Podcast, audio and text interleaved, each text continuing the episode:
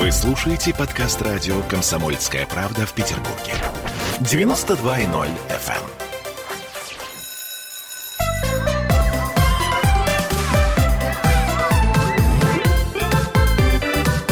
Родительский вопрос. 11.03 в северной столице. Мы начинаем родительский вопрос. Будем говорить о наших детях. Э, мы с Дмитрием Альшанским, психоаналитиком. Дим, привет. Доброе утро. Мы напомним, что в прямом эфире мы, значит, соответственно, у нас есть телефон, по которому вы можете звонить 655-5005. Также у нас есть WhatsApp Viber. Если вам захочется написать сообщение, мы будем крайне рады. А, и плюс у нас еще есть трансляция ВКонтакте под который вы можете всегда нам задать вопрос, мы на него постараемся ответить. Сегодня мы будем говорить о послушании. Это такая отдельная тема, потому что она очень, э, так сказать, дуалистична. Кому не хочется иметь послушного ребенка? Да, всем хочется, чтобы ребенок слушался. Но вот кого и как, об этом сегодня как раз мы и поговорим. Я, например, очень страдаю от того, что мой ребенок, э, как это помягче слово, дико непослушный. Ну, то есть, вот если он чего-то не хочет, то заставить его совершенно невозможно. Невозможно совсем и никак. вот, э, хорошо это или плохо, а, ну, психологи говорят по-разному. Говорят, вот такой вот характер, что трудно, и не всех можно, э, так сказать, переломить и заставить делать то, что ты хочешь. Так, а у меня встречный вопрос. А для чего нужно ломать и заставлять? Если ребенок не хочет чего-то одного, он хочет чего-то другого. И его желание нужно использовать ему во благо задача родителя, собственно, дать инструкцию ребенку по пользованию этим миром. Угу. Да? Наша задача дать какие-то значит, установки, показать вещи, которые опасны, показать вещи, которые удовольствие доставляют, а дальше пусть сам пользуется. Так, для чего нужно ломать и заставлять? Угу. Я не понимаю. Чудесный э, ответ э, психоаналитика Дмитрия Альшанского. А теперь смотри, ситуация конкретная я тебе приведу, чтобы ты понял, что мои слова не голословные, и действительно иногда с этим э, приходится бороться. Ребенок говорит, я не хочу еду я хочу пряники. Раз пряники, два пряники, три пряники. Но, извините, есть-то еду тоже надо. Э, вот. Как быть? А, к примеру. А, к, к, к примеру, значит, э, есть такой прекрасный встроенный заводской в комплекте механизм, как голод у ребенка. Если он не хочет есть, это он первые два часа не хочет. Потом он захочет. Стало быть, прячем пряники куда-нибудь подальше. И если ты ему даешь установку, что сперва еда, а потом сладости, и, и, то есть ты же не запрещаешь, да, удовольствие можно, но в определенной последовательности. Вот. И, ну, не хочешь есть, так и прекрасно. Это, это, кстати, отдельная тема. Нужно ли ребенка по часам кормить? Мы как-то касались этого, да, когда вот говорили о, о Бенджамине Споуке. Вот. Нужно ли по часам или нужно отталкиваться от желания ребенка? В зависимости от возраста. Если он уже бегает и разговаривает, так он и сказать может, что я пока не голоден. Может, и не надо заставлять, если он не голоден. А через полтора часа он проголодается, и, пожалуйста, и борщ, суп второй, и компот потом, и ну, пряники. Это э, так сказать, идеальная конструкция, которая, к сожалению, не всегда срабатывает. Вот иногда ребенок упрется, и вот только пряники, и все.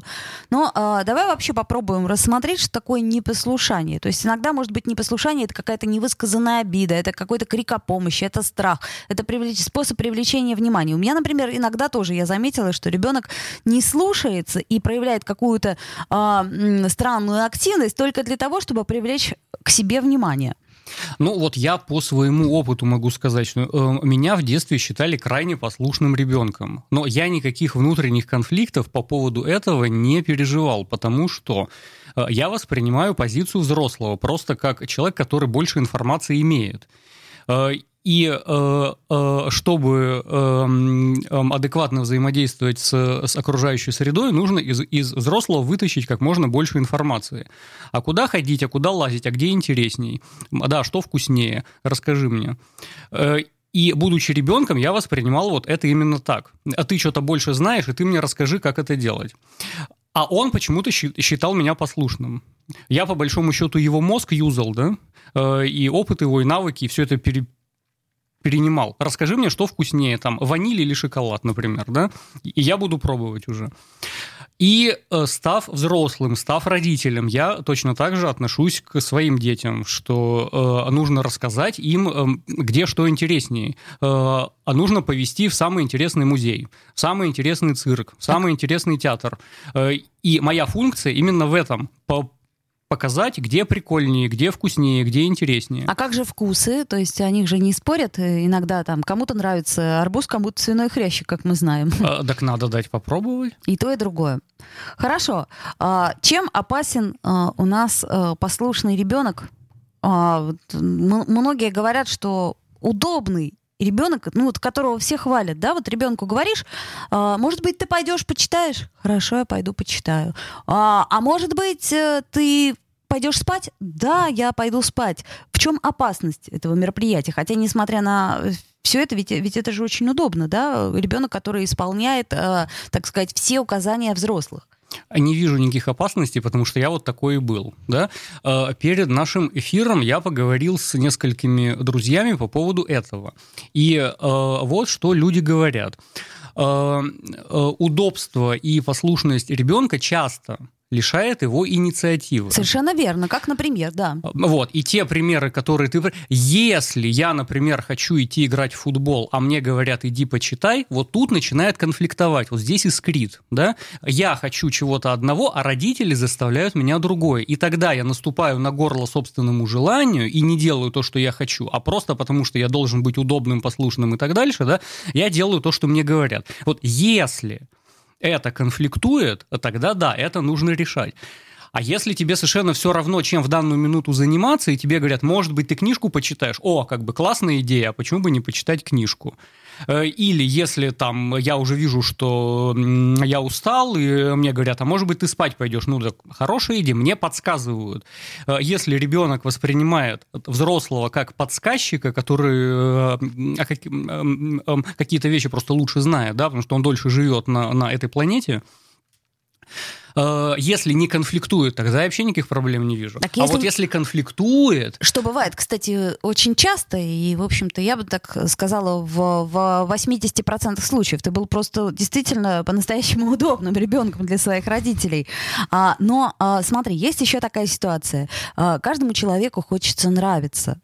И это а, до тех пор, пока ты не станешь взрослым и не поймешь, что это не самое главное, все-таки ты хочешь быть хорошим. Для того, чтобы быть хорошим, тебе надо оправдать ожидания. Для того, чтобы оправдать чьи-то ожидания, ты должен выполнять то, чего от тебя ждут. Вот здесь э, несколько умозаключений, да, и часть из них ошибочная. Э, э, хороший и удобный – это не одно и то же. Вот можно быть очень хорошим, но неудобным. По этому поводу я э, многим пациентам говорю, представьте, вот мой кабинет, да, там 10 квадратных метров, и тут бы стоял э, э, огромный настоящий немецкий рояль. Очень хороший. Э, э, Экстра класса хороший, но, Так. но супер неудобный будет, да? Но Будет вот ход- здесь это будет да, неудобно, да, да? ходить будет неудобно. Вот вам разница, хороший и удобный. И, к сожалению, некоторые родители часто вот это навязывают, что э, если ты послушный, то тогда ты хороший. Совсем не обязательно. Ребенок может сделать что-то хорошее, интересное, прикольное, при этом никого не слушаясь. Как, например, мы однажды в детстве залезли на дерево и сколотили там шалаш, абсолютно ни у кого никаких советов не спрашивая. И больше того, потом даже милиция приезжала. Вот. Э, Но это было хорошо сделано, это было очень интересно сделано, и нам это было в кайф и по приколу. Да? Эм, Вот пример того, что э, дети могут делать что-то хорошее, но не, не вполне удобное, и больше того, и не нуждаются вообще ни в каких оценках. Если ты играешь, и тебе хорошо, и тебе это доставляет удовольствие, да какая разница, кому-то это другому нравится или не нравится. Тебе самому-то вкусно, вот и ешь. Но знаешь, э, мы вот, например, в детстве прыгали с крыш гара- гаражей, и я не могу сказать, что это было абсолютно безопасно, да? нам это было дико весело. Но когда взрослые узнали о том, как мы проводим время, нам сильно попало. Ну, Почему? Ну, потому что один мальчик сломал таки ногу. Вот, собственно, с этого все и началось. Э, Вот, вот. Э, И тут оказывается, что мнение родителей абсолютно не важно, потому что этот мальчик тут же делает выводы, что ты прыгал и сломал ногу. Причинно-следственная связь в головном мозге тут же срабатывает. Если она не срабатывает, это тупиковая ветвь эволюции просто, да? Вот. И ты сам делаешь выводы, что в следующий раз, может быть, прыгать не надо, а потом и социальная ответственность. Другим детям тоже надо сказать, что я вот сломал ногу, и лучше не надо повторять за мной, да? Вот, поэтому тут родители и не нужны. Ну, я бы сказала так, э, не сломай тут э, мальчик себе ногу, э, никто бы об этом не узнал, и нам бы не попало. Вот, Э, вы бы до сих пор до прыгали и пор радовались. Ну, Вот. ну, ну, насчет до сих пор не знаю, но, по крайней мере, э, это удовольствие мы бы продлили чуть дольше. То есть я к чему говорю? К тому, что нам много раз говорили, не прыгайте с крыш гаражей. Это может быть опасно. Мы говорили, «Мгм». смотрели, когда родители уйдут, и, так сказать, соответственно, начинали прыгать. А так всегда и происходит. Тебе дают вводные, а дальше твоя ответственность. Вот простой пример, например. Эм, Ты стоишь на э, светофоре, да, горит красный свет, и нигде машин нет. Вот ты будешь переходить или не будешь? Если у тебя нет опыта, почему нет? Вот. э, э, Или, например, наоборот, если у тебя есть излишний опыт в этом смысле. То есть ты понимаешь примерно, ага, прикидываешь расстояние, да, вроде как я успею. Бля-дам, успел. Эм, любопытное наблюдение мое в том, что вот в этой ситуации большинство европейцев не переходят дорогу на красный свет и ждут зеленого. А большинство американцев, большинство американцев всегда переходят дорогу на красный свет. Серьезно? Да. Но я смотрю за россиянами, вот, и вижу, что они тоже, как это сказать, э, красный свет не помеха, им же надо. Вот, это про что? Э, Да, это про, про то, что ты берешь ответственность, ты знаешь, какие могут быть последствия, а дальше ты берешь ответственность. И Америка страна, созданная инициативными людьми, поэтому вот они сами решают. Мы сейчас возьмем ответственность на себя и пойдем слушать рекламу, после которой вернемся в эфир. Я напомню, что мы в прямом эфире.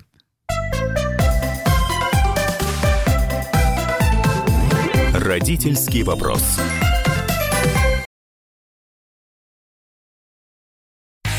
Я, Эдвард, на вас рассчитываю как на человека патриотических взглядов.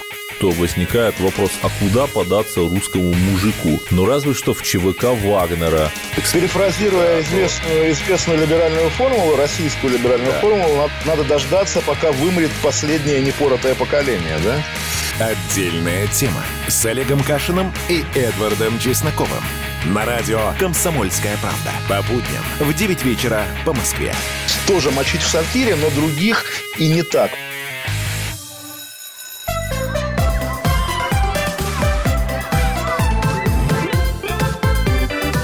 Родительский вопрос. 11.16 в городе на Неве. Мы продолжаем нашу передачу и говорим мы о том, послушный ребенок это счастливый ребенок или несчастный ребенок. Тут я могу сказать точно, что, наверное, родители послушного ребенка, они а, до определенного момента точно счастливые люди. Потому что вот говоришь ему, а он делает. Хотя я, э, кроме вот тобой, Дмитрий Альшанский, а, описанных э, ситуаций из детства, таких ситуаций не встречала. И потом, вот смотри, а я хотела тебя спросить, вот как, э, например, э, развидеть ситуацию, что э, троечники чаще всего становятся успешными предпринимателями, гораздо более часто, чем, например, отличники. А это, это правда? Э, А вот я троечник, например. Вот почему? То есть, э, когда ребенок, казалось бы, да, лучший из лучших, старается, все знает, все, ну, ну, знает, не знает, но, по крайней мере, э, четкий ориентир на успех у отличников. Но э, если взять вот общую линейку, мы можем, да, проанализировать, взяв своих же одноклассников, и мы понимаем, что чаще всего те, кто были круглыми отличниками, ну, как-то что-то у них вот не очень-то задалось в жизни. А, Тут разница большая. А, Отличник это тот, кто нравится учителям. И, э, Ну и родителям тоже нравится. Я бы э, вот была счастлива, если бы у меня ребенок учился на отлично, и мне бы даже не надо было париться, что там происходит у него в школе, к примеру. А, При этом очень много всякого дурашлепства, которому ты почему-то должен соответствовать как-то, да? А, И вот это начинает э, тебе давать ложные вводные, да, что вот успех э, – это там красиво завязанные бантики. Нет, не обязательно. Да, или, или если ты сдерживаешь эмоции, например, да, э, и Марья Ивановна тебя погладит по головке, скажешь, что ты молодец. Да, Это- но при этом все равно мы хотим нравиться. Мы вот это вот не будем забывать. Но большинство людей, они хотят А нравиться. Кому? Кому нравится? А вот не всем ли? Э, Потому что если ты хочешь одноклассникам нравиться, это одни вводные. Если ты Однозначно. хочешь учителям нравиться, это другие. Родителям это некоторые третьи вводные, потому что родители скорее лайкают вот там шал- шалопаев, хулиганов, разгильдяев, да, э, и что-то родное в этом узнают. Ужас. Э, Вот ну, ужас, ужас. Я вот смотрю, как он возится в грязи на даче, и думаю, какой кошмар. Ну почему вот он не может обойти? А потом я думаю, а я бы обошла? Наверное, нет. Вот, так ты с ним идентифицируешься правильно, и ты представляешь, что тебе тоже было бы классно вот так Но вот сидеть и прикольная, вошкаться. эта грязь, Да, да. такая фактурная, Да. ее приятно трогать руками и сапогами. А так а можно присоединиться вообще-то? Можно, но не педагогичненько. А, Вот я вот из тех родителей, которые к глупостям своих детей всегда присоединяются. Вот. И на 1, на 1 сентября на линейке, значит, мой решил поваляться в траве. Э, Вот. И, конечно, все там стали цикать это. Вот. А я присоединился к нему и тоже лег в траву рядом с ним. Э, Вот. Мне кажется, что вот э, э, это моя педагогическая философия такая, что детей нужно поддерживать и показывать им, как удовольствие от жизни получать. Хорошо. А, еще есть вот такое понятие, как живой ребенок, да? Вот он, ну, как, как это сказать, это мы можем э, какие-то еще к этому диагнозы приляпать, там, типа СДВГ, э, что там еще есть, гиперактивность, но это не обязательно так. Просто у всех разный темперамент. И кому-то достаточно поиграть э, с пирамидками, а кому-то надо разнести весь дом, и только тогда он будет немножко э, чувствовать себя счастливым и, э, как это сказать... Самореализованным. Самореализованным. Вот, поэтому мы это же тоже должны учитывать. Я к чему говорю? К тому, что э, чем более живой ребенок, тем кажется, что э, скорее он, он активен, у него есть цели, желания и умение отстаивать свою точку зрения. Не так ли? Так и прекрасно, конечно. Но это, это конечно. как раз э, совершенно ничего общего не имеет с послушанием. Ничего общего. Эт- эту энергию, э, этот мирный атом, да, нужно на пользу человечеству использовать. Вот. Если ему нравится бегать, прыгать и скакать, так отлично, э, без вреда для здоровья и окружающим, пожалуйста. Значит, можно купить батут на даче поставить, можно вывести на улицу где-нибудь попрыгать, вот, так, чтобы Обить себе вреда... комнату, чтобы чтобы уж так как бы до конца спокойным быть. То есть вот этот вот я просто помню этот с детства э, моего э, ребенка страх, что ах, ох, ох, ужас, да куда ж ты, а, да слезь ты, ой, боже мой, ну что ж ты творишь? И это как-то так происходит очень быстро, очень креативно, и спрятать ничего невозможно, потому что все сыпучее тут же достается, все это вываливается, все это, и ну, сейчас, да, ты, например, отругал, буквально в, в ближайшие полчаса этого не повторится. Но спустя час Э, нужно давать ребенку показывать последствия того, что он делает. Вот э, один из педагогов, которого мы еще не коснулись с тобой, да, Джон Лок, вот, он предлагал вот именно следующую схему. Если ваш ребенок что-то разбил, рассыпал, там, окно разбил, он пример Так. приводит, да, вот он играл и разбил окно, его не надо ругать. Его нужно положить спать в этой комнате. Он увидит, что холодно. О, ну это жесткая А, а, история. Ну, это 18 век, там не такое делали, да? А, ну да. Эм, Вот. Э, Нужно показывать последствия. Вот ты рассыпал крупу, поэтому каши не будет, потому что все, значит, продукт испорчен.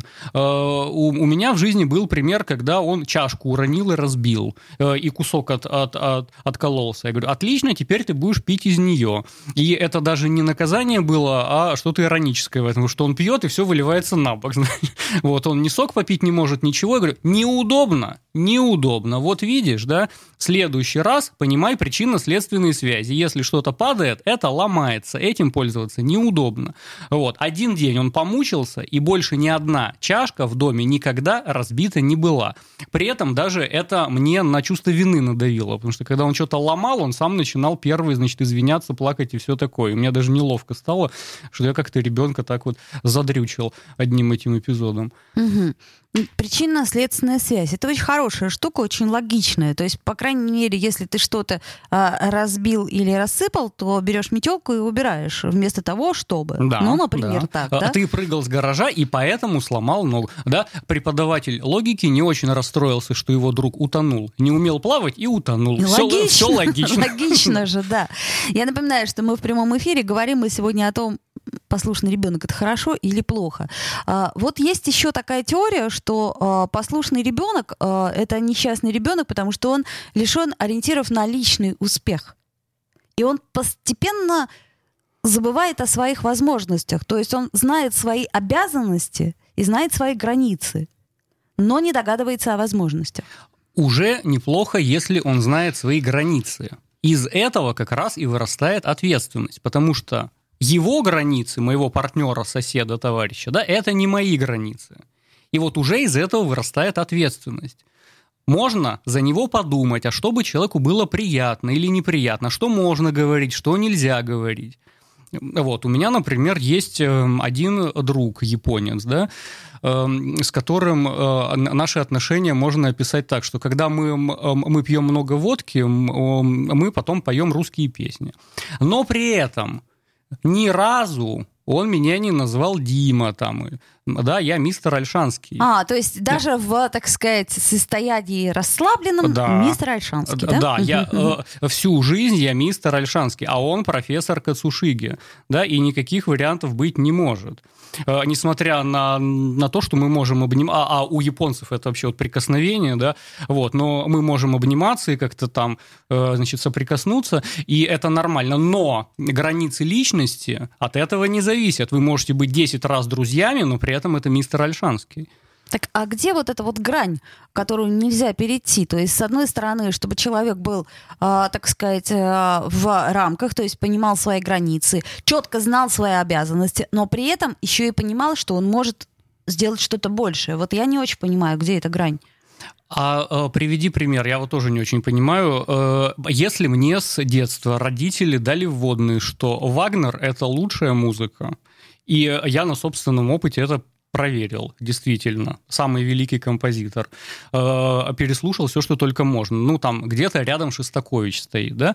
Но мне эта вводная была дана, и она правильная. А почему я должен спорить с этим? Это мы сейчас говорим о прекрасной, хорошей семье, которой все хорошо, да? То есть э, такой, ну, хотелось бы сказать, среднестатистической, но тем не менее. Хорошо, я э, приведу тебе пример, скорее литературный.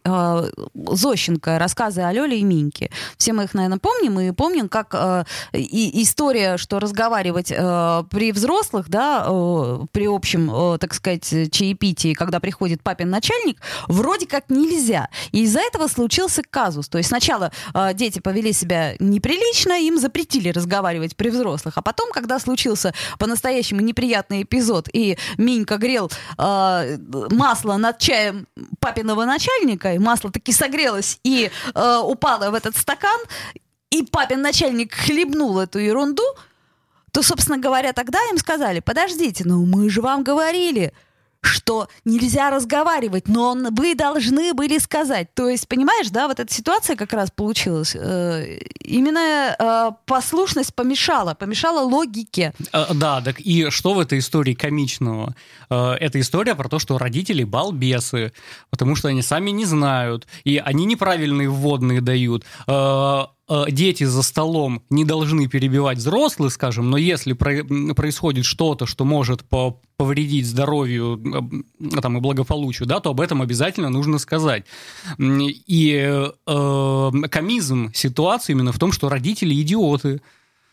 А, но, тем не менее, мы же не можем предусмотреть все вводные получается так. То есть, как, делая какие-то э, конкретные запреты, мы не предполагаем, что, предположим, э, в этот момент может загореться дом, э, что может выпасть из окна кошка, ну и так далее и тому подобное. То есть таких ситуаций будет, ну, ну, ну в нашей жизни их масса. Это высший пилотаж. Родители иногда должны детям давать возможность их не, не слушаться. И вот, вот это, это жизненно важно. Вот об этом, собственно, мы поговорим, но после того, как новости послушаем, а, напомню, что мы в прямом эфире и в Петербурге. Родительский вопрос. Присоединяйтесь к нам в социальных сетях.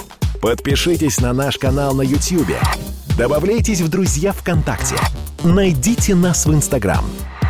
Подписывайтесь, смотрите и слушайте. Радио «Комсомольская правда».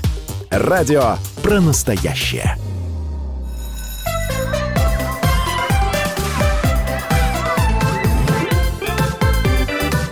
Родительский вопрос.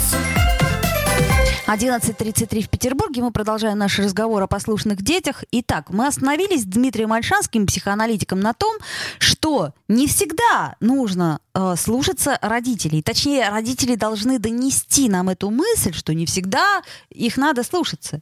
Как это возможно? Ну, это мудрость вообще родителей, потому что э, наша задача в чем? Воспитать автономного, самостоятельного человека, который сам будет принимать решения, сам будет иметь свою систему ценностей, и э, куда надо идти, а куда не надо, из какого гаража прыгать или не прыгать, он должен решать сам. И вот чем раньше вы ему начнете прививать самостоятельность, тем лучше. Я тебе даю всего лишь вводные и объясняю, что можно, что нельзя, что совсем никак нельзя, ни при каких обстоятельствах, да, там э, убивать ближних, например, вообще нельзя никак, да. Э, с гаража прыгать можно, но э, это уже твой страх и риск. Если ты умеешь правильно ноги ставить и э, группироваться, может быть, надо прыгать. Вот. На красный свет дорогу переходить ты принимаешь ответственность на себя. И вот дальше только ты за это отвечаешь. И во взрослой жизни 99% времени я в жизни моего ребенка не присутствую. Вот. Э, что он делает в данную минуту, я не знаю и, собственно, и знать не хочу, да, потому что это его жизнь. Время разбрасывать камни, время собирать камни. До определенного момента мы, я так понимаю, что это можем, так сказать, вложить ему в голову, а потом все, что вложили, то, так сказать, и ага. Э, э, да, совершенно верно. Поэтому э, ребенку нужно дать вот такую опцию и иногда делать то, что как он сам считает нужным, да, потому что родителя рядом просто нет. То есть то, что может быть даже и неправильно. Только он решает, что правильно, а что неправильно, потому что родителя рядом просто нет, и ты не можешь с ним посоветоваться. И э, это и называется реальность. Да? Вот ты здесь один, и никто тебе не говорит, как правильно, только ты сам решаешь. Э, нужно это действие совершать или не нужно это действие совершать. Э, и последствия будешь расхлебывать сам, а может быть, это будет удовольствие, которое ты тоже будешь расхлебывать сам и ни с кем делиться и не обязан. Угу. Вот я как раз хочу тебе опять напомнить литературный пример. Почему? Потому что вот у меня, у меня такое ощущение, что эта книга Зощенко написана специально для того, чтобы родители могли прочитать и сделать по-другому. А, э, помнишь, как они нашли старую калошу рваную и, значит, ее сбыли, так сказать, случайно а, старьевщику, купили на это дело мороженое, вот. И вдруг а, логика а, сошлась на том, что в прихожей стоят много-много-много прекрасных калош. Их точно так же можно э, продать старьевщику. Они взяли и продали, понимаешь ли, почти все калоши э, старьевщику, а калоши были чужие. Вот. И удовольствие они получили, мороженое прекрасно поели. А потом родители взяли все их игрушки и... Э, и тоже продали тоже старьевщику. продали старьевщику для того, чтобы вернуть гостям их калоши. Э, так это прекрасный пример, э, пример кармы. Если... Обратный закон кармы. Да. Его никто не отменял. Э, ты у кого-то воруешь калоши, то потом у тебя украдут игрушки. Это принцип кармы. Ну, ну так и прекрасный пример, я считаю. Да, ты принял решение украсть что-то, ну тогда будь готов, что и на твои вещи тоже право частной собственности не распространяется. Ну, кстати, к вопросу, вот я хотела об этом сделать отдельную тему, но тем не менее сегодня слегка затронем эту э, штуку. Наступает у детей возраст, практически у всех. Я мало встречала детей, которых это миновало, когда они начинают э, у родителей, э, так сказать, похищать деньги. Вот я знаю э, множество случаев, когда мне мои знакомые начинают жаловаться, что вот так и так, и непонятно, что делать. Э, иногда да, иногда нет. Э, э, я помню, как я однажды в детстве украл деньги и совершенно не знал, что с ними делать после этого. И никто не заметил. И что обидно, что никто не заметил. Да. да, ничего не произошло, и, в общем, мне пришлось их просто положить туда, откуда я их взял, и все. Вот, и никакого хайпа по этому поводу не было. Ну, видимо, у тебя не было, так сказать, э, идеи фикс, на что их потратить. А в большинстве случаев, да, есть конкретная, так сказать, задача, конкретный запрос, и, соответственно, есть некий дефицит дефицит, ребенку заработать э, негде, а, просить он может, но не всегда ему э, именно на это дают деньги, правильно я понимаю? Ну, по крайней мере, э, со мной родители так поступали. А, вот в моем случае, конечно, внимание было нужно. Иногда ребенок совершает кражу для того, чтобы внимание получить. Угу. Если он хочет что-то купить, ему не деньги нужны, ему нужна какая-то вот конфетка, какая-то игрушка. А, и дальше уже вопрос вза- взаимоотношений с родителями. А можно ли договориться? Я что-нибудь сделаю тебе полезное, а взамен ты что-нибудь сделаешь мне полезное. Ну вот, например, мы с мамой договаривались всегда на две недели посуды, я помню. То есть я хочу что-то, она говорит, окей, две недели посуды, и вот это то, оно твое. Ну, вполне себе капиталистические отношения. При этом, обрати внимание, мудрость твоей мамы, она не лояльность покупает, э, ты будешь хороший, там, послушный в течение двух недель, да, ты э, должна мыть посуду. При этом можно истерить, можно ругаться, можно агрессивные чувства какие-то проявлять, позитивные, да, разные. На эмоциональную сферу не налагается Каким никаких образом, табу, да. да. И это вполне капиталистические отношения. Оказываешь услугу, получаешь бонус за это. Все прекрасно. Э, Хуже, когда родители лояльность пытаются купить. Вот я тебе, значит, э, дам твою конфетку, если ты будешь меня слушаться. И вот это, конечно, патология начинается с Так, этого. давай э, разберем эту ситуацию. Почему патология? То есть это же вроде удобно. А потому что тебе налагают э, запрет на ряд твоих э, эмоций, проявлений, чувств и желаний. А если ребенок бегает, орет и всем мешает? Ты ему говоришь, вот я тебе дам сейчас, э, не знаю, там, Мишку Барни, это не реклама, э, вот, а ты э, часик дашь, например, папе поработать в зуме. Э, Это вдвойне патология. Так.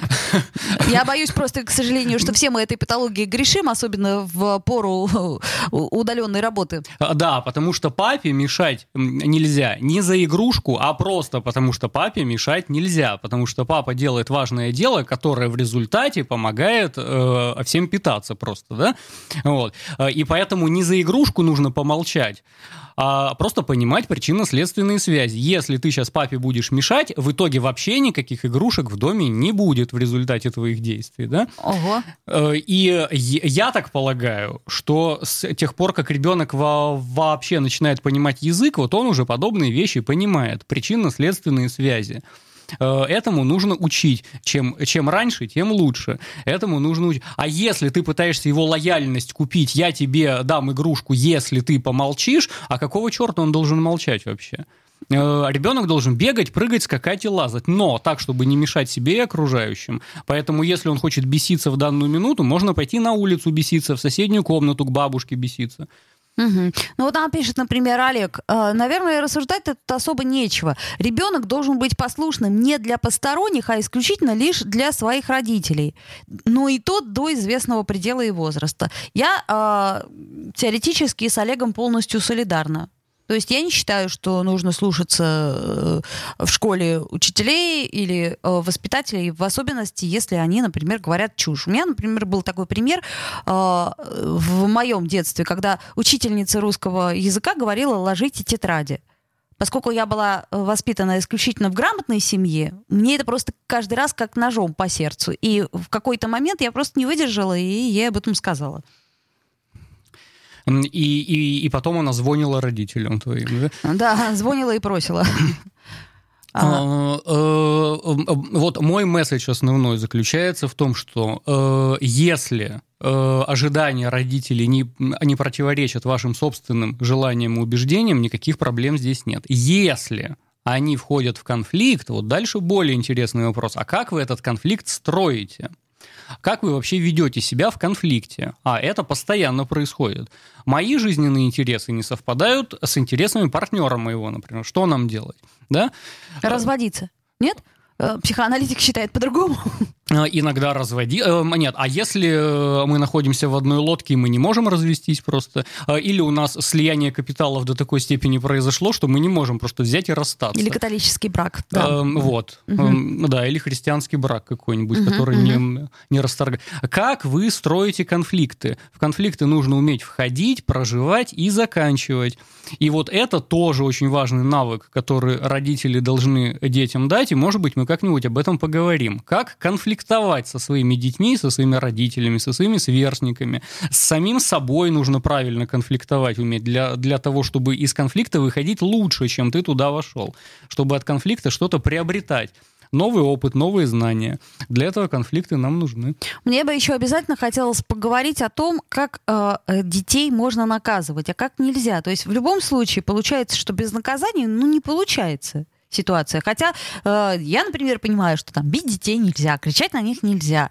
А, возможно. Но наказывать-то как-то надо. И я надеюсь, что мы э, с тобой, Дмитрий Альшанский, обсудим это как-нибудь э, в следующих наших передачах, потому что запросы такие есть. Я тоже не понимаю, как э, наказывать своего ребенка так, чтобы мне потом было не, не мучительно стыдно перед ним и перед собой. Еще раз напоминаю, что мы сегодня говорили о том, насколько э, послушный ребенок удобно, хорошо или плохо, и, в общем-то, пришли к мнению, что э, Послушный ребенок это нормально. Другой вопрос, что он должен примерно предполагать, что он сам хочет, и вот этого вот не нужно ребенка лишать. А что касается посторонних, э, ну вот, например, воспитателей и прочее, то опять-таки мы слушаемся там, где разумно. Я правильно понимаю? Ну, конечно, любое решение в конечном счете принимает сам ребенок. Э, если он видит, что на него давят, он должен сопротивляться. Если он видит, что не противоречит установке родителей, то почему бы нет? Вот. Собственно, на таком э, мягком нашем э, слове мы сегодня и закончим. До встречи, друзья. Всего доброго. Родительский вопрос.